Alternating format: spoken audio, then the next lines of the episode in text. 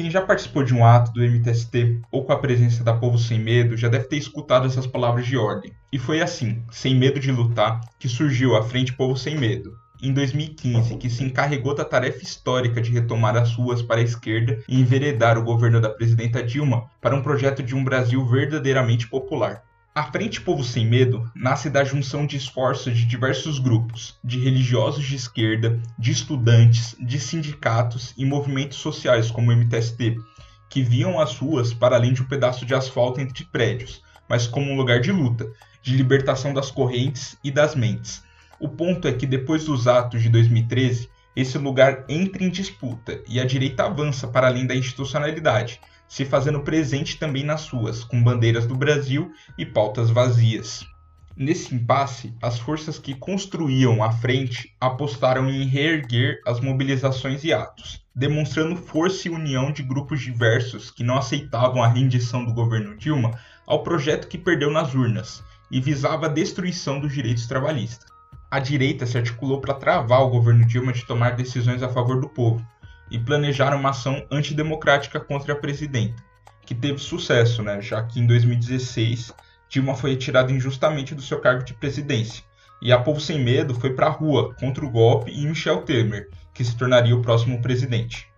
A luta continuou pelo Fora Temer e as suas investidas contra a classe trabalhadora. Em 2018, sendo o ano eleitoral, a discussão política ficou em torno das duas candidaturas, de Bolsonaro e Haddad. A escolha do PT por Haddad ocorreu porque Lula, que iria competir, estava preso acusado de corrupção.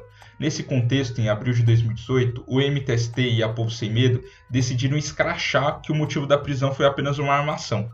Então, a Pouso Sem Medo, junto com o MTST, decidiram ocupar o triplex no Guarujá, supostamente atribuído a Lula. A ideia é simples: se o imóvel realmente fosse do Lula, então seria do povo também. No entanto, Lula só foi libertado depois da eleição, mostrando que seus acusadores só queriam retirá-lo da corrida presidencial. Foi um dos dias mais tristes e duros da história recente do nosso país. Com uma prisão injusta, uma prisão que feriu a democracia brasileira é, e que é inaceitável. Nós não podemos aceitar como natural. Então, vamos estar nas ruas, vamos estar na resistência. E esse povo sem medo aqui, que teve no Sindicato dos Metalúrgicos também com o Lula, que teve em várias mobilizações pela democracia no último período, vai seguir firme e forte resistindo. A frente, no primeiro turno, construiu a candidatura de Guilherme Boulos. Já no segundo turno, se posicionou a favor da candidatura de Haddad. Embora o campo de esquerda tenha sofrido derrota nas urnas em 2018, fizemos resistência ao governo Bolsonaro e às suas medidas antipovo, que durante a pandemia sucatearam a saúde, permitindo que a caristia se espalhasse pelos lares brasileiros, enquanto o número de bilionários no Brasil só crescia.